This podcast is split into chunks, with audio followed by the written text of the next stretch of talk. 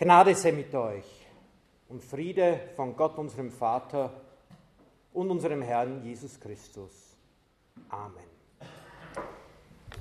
Liebe Schwestern und Brüder, hören wir als Predigtext nun ein Wort aus dem Matthäusevangelium, aus dem zehnten Kapitel von Vers 26 weg. Denn es ist nichts verborgen, was nicht offenbar wird, und nichts geheim, was man nicht wissen wird. Was ich euch sage in der Finsternis, das redet im Licht. Und was euch gesagt wird in das Ohr, das verkündet auf den Dächern. Und fürchtet euch nicht vor denen, die den Leib töten und doch die Seele nicht töten können Fürchtet vielmehr den, der den Leib und Seele verderben kann in der Hölle. Verkauft man nicht zwei Sperlinge für einen Groschen? Dennoch fällt keiner von ihnen auf die Erde ohne euren Vater. Bei euch sind sogar die Haare auf dem Haupt alle gezählt.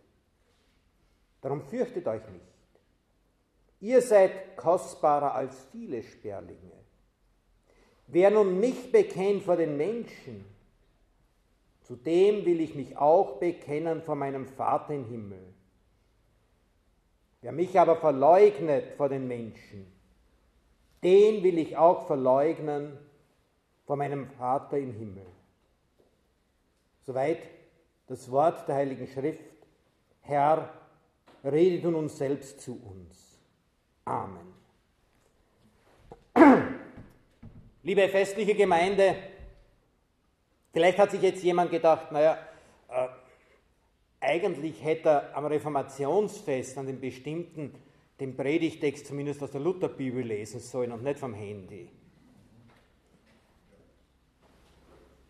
Glauben Sie mir, Luther wäre damit einverstanden gewesen. Denn Luther hat das gemacht, was ich heute gemacht habe. Nein, Handy hat ja noch keins. Aber er hat das neue Medium seiner Zeit genutzt,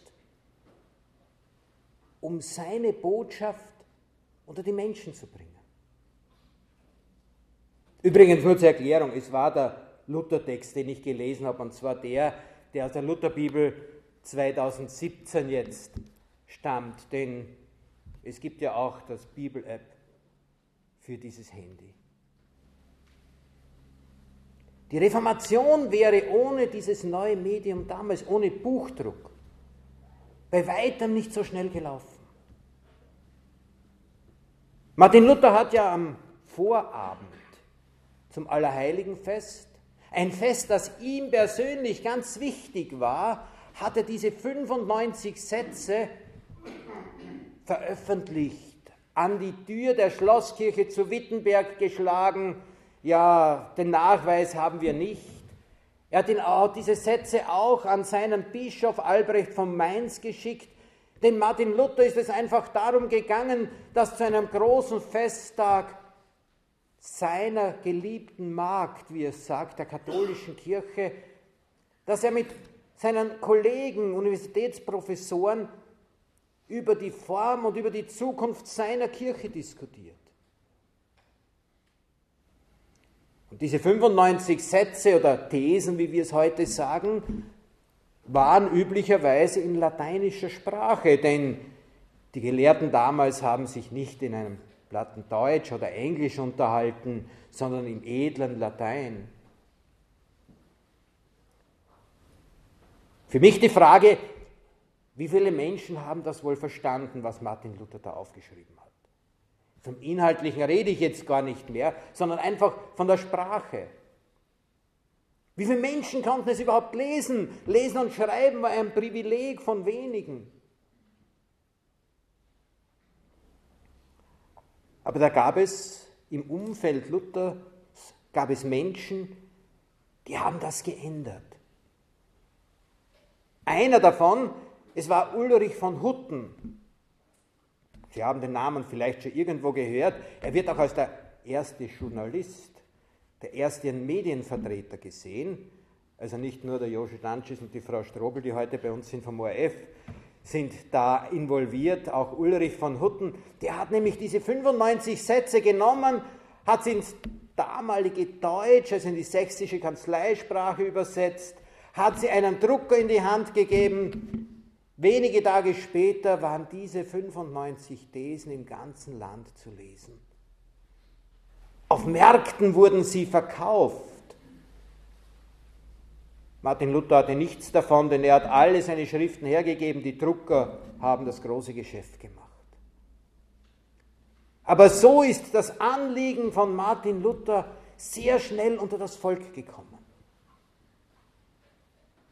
Doch was war sein Anliegen? Er wollte seine Kirche wieder auf den Weg des Evangeliums bringen. Da gab es so viel im Umfeld, was das Evangelium verdeckt hat. Da war eine Tradition 1500 Jahre lang. Da waren kirchenpolitische, gesellschaftspolitische Erwägungen. Da waren Machtkämpfe.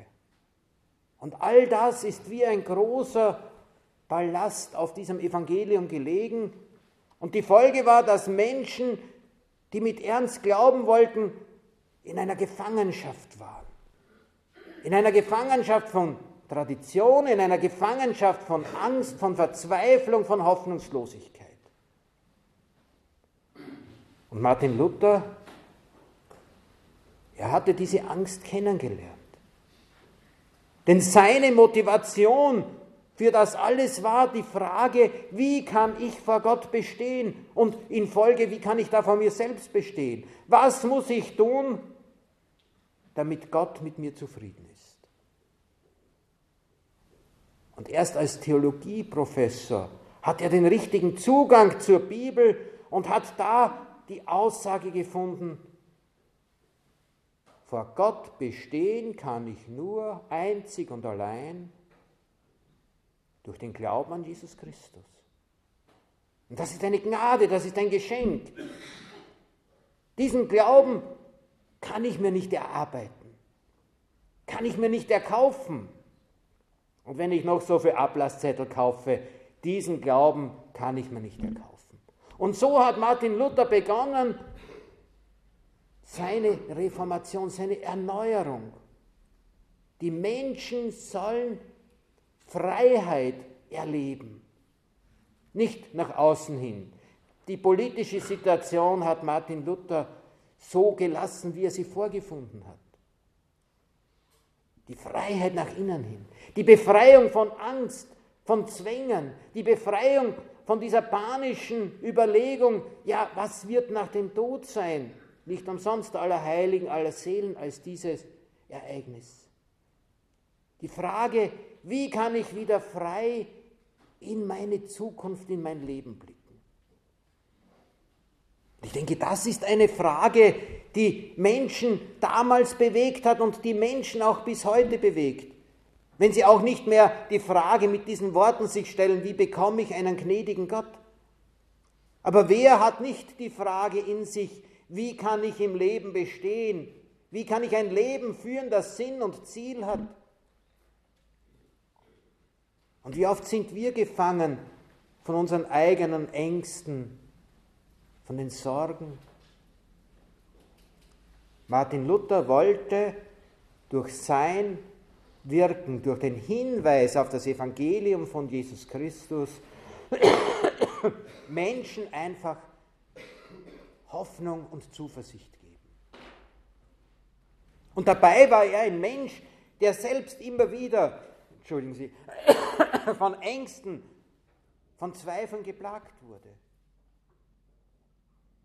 Martin Luther ja, die Angst war groß und begründet. Kirchenbann. Also die geliebte Magd Kirche, wie er sie genannt hat, die hat ihn in hohem Bogen ausgeschmissen. Reichsacht.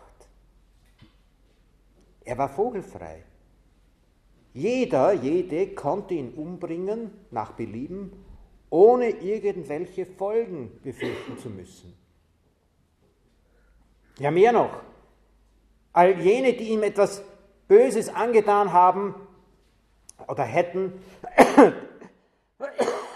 die hätten eigentlich noch den Jubel anderer auf sich gezogen.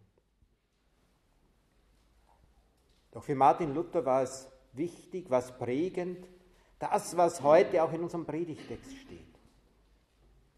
Fürchte dich nicht vor denen, die deinen Leib verderben können, sondern fürchte dich davor, dass Leib und Seele zerstört werden in der Hölle.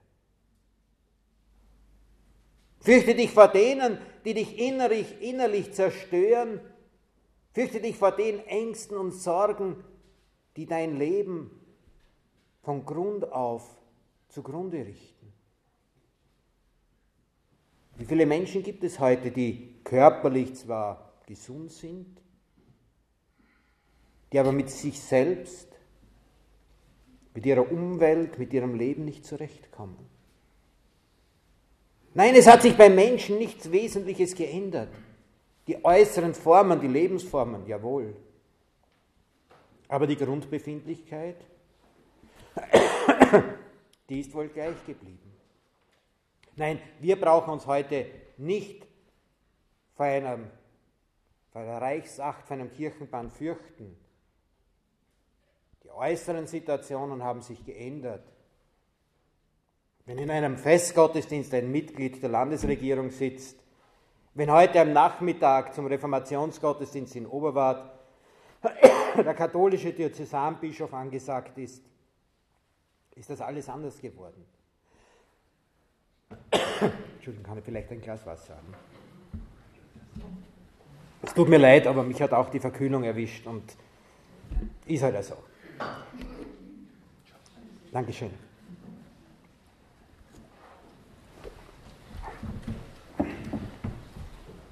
Martin Luther hat mit seinem Tun einfach eines gesehen. Das Evangelium von Jesus Christus durch Wort und Lebensstil bekennen. Nicht nur große Worte führen, sondern so leben, wie das Evangelium von diesem Jesus Christus, dieses Evangelium von der Liebe Gottes es ihm sagt. Und er hat gemerkt, dass er daraus Kraft schöpft. Nicht nur für große Schriften oder große Predigten, sondern Kraft für seinen Alltag. Kraft für die Situation, wo er selbst immer wieder mit dem Teufel ringen musste.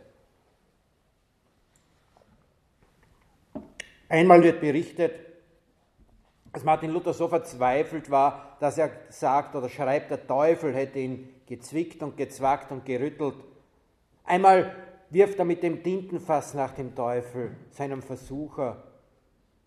Aber ein anderes Mal, so kann er berichten, hat er einfach seinen Finger ins Tintenfass gesteckt und auf sein Schreibpult geschrieben, ich bin getauft. Ich gehöre zu diesem Jesus Christus.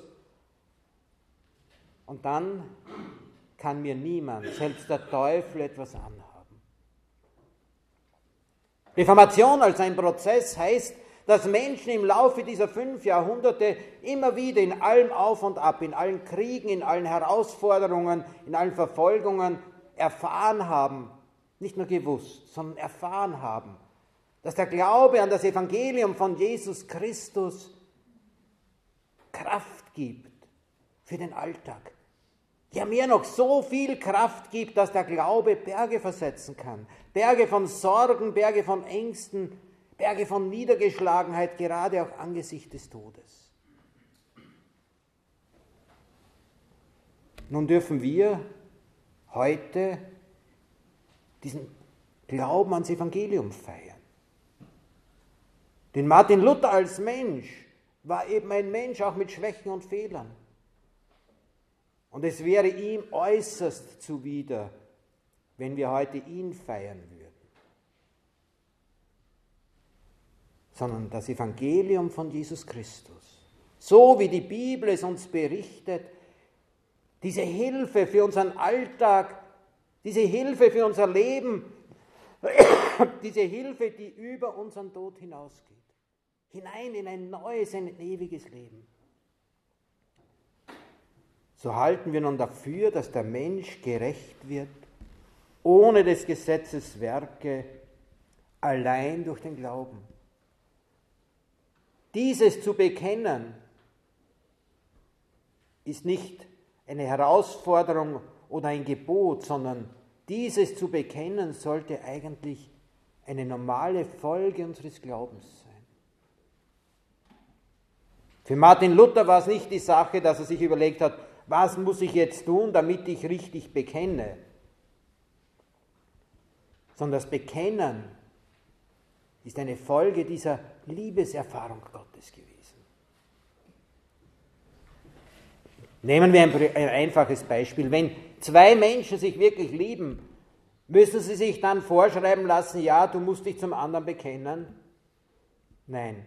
Wenn man die zwei miteinander sieht, dann braucht man keine Worte mehr, dann sieht man schon, zwischen diesen beiden funkt, da ist was, was sie verbindet. Wenn die Liebe Gottes mich in Jesus Christus ergriffen hat, dann brauche ich nicht krampfhaft überlegen, wie kann ich das jetzt bekennen, sondern das wird sich auswirken in meinem Alltag. Das wird sich auswirken in meinem Lebensstil, in meinem Reden, in meinem Denken. Und dafür können wir Gott danken, ihn loben und preisen.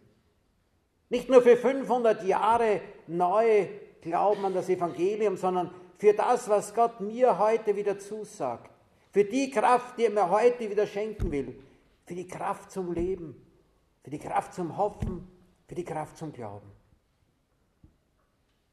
Und da ist wohl auch ein Lied von Martin Luther, das wir heute noch singen werden, auch für mich als persönliches Zeugnis wichtig.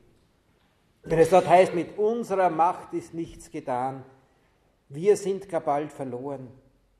Es streit für uns der rechte Mann, den Gott hat selbst erkoren.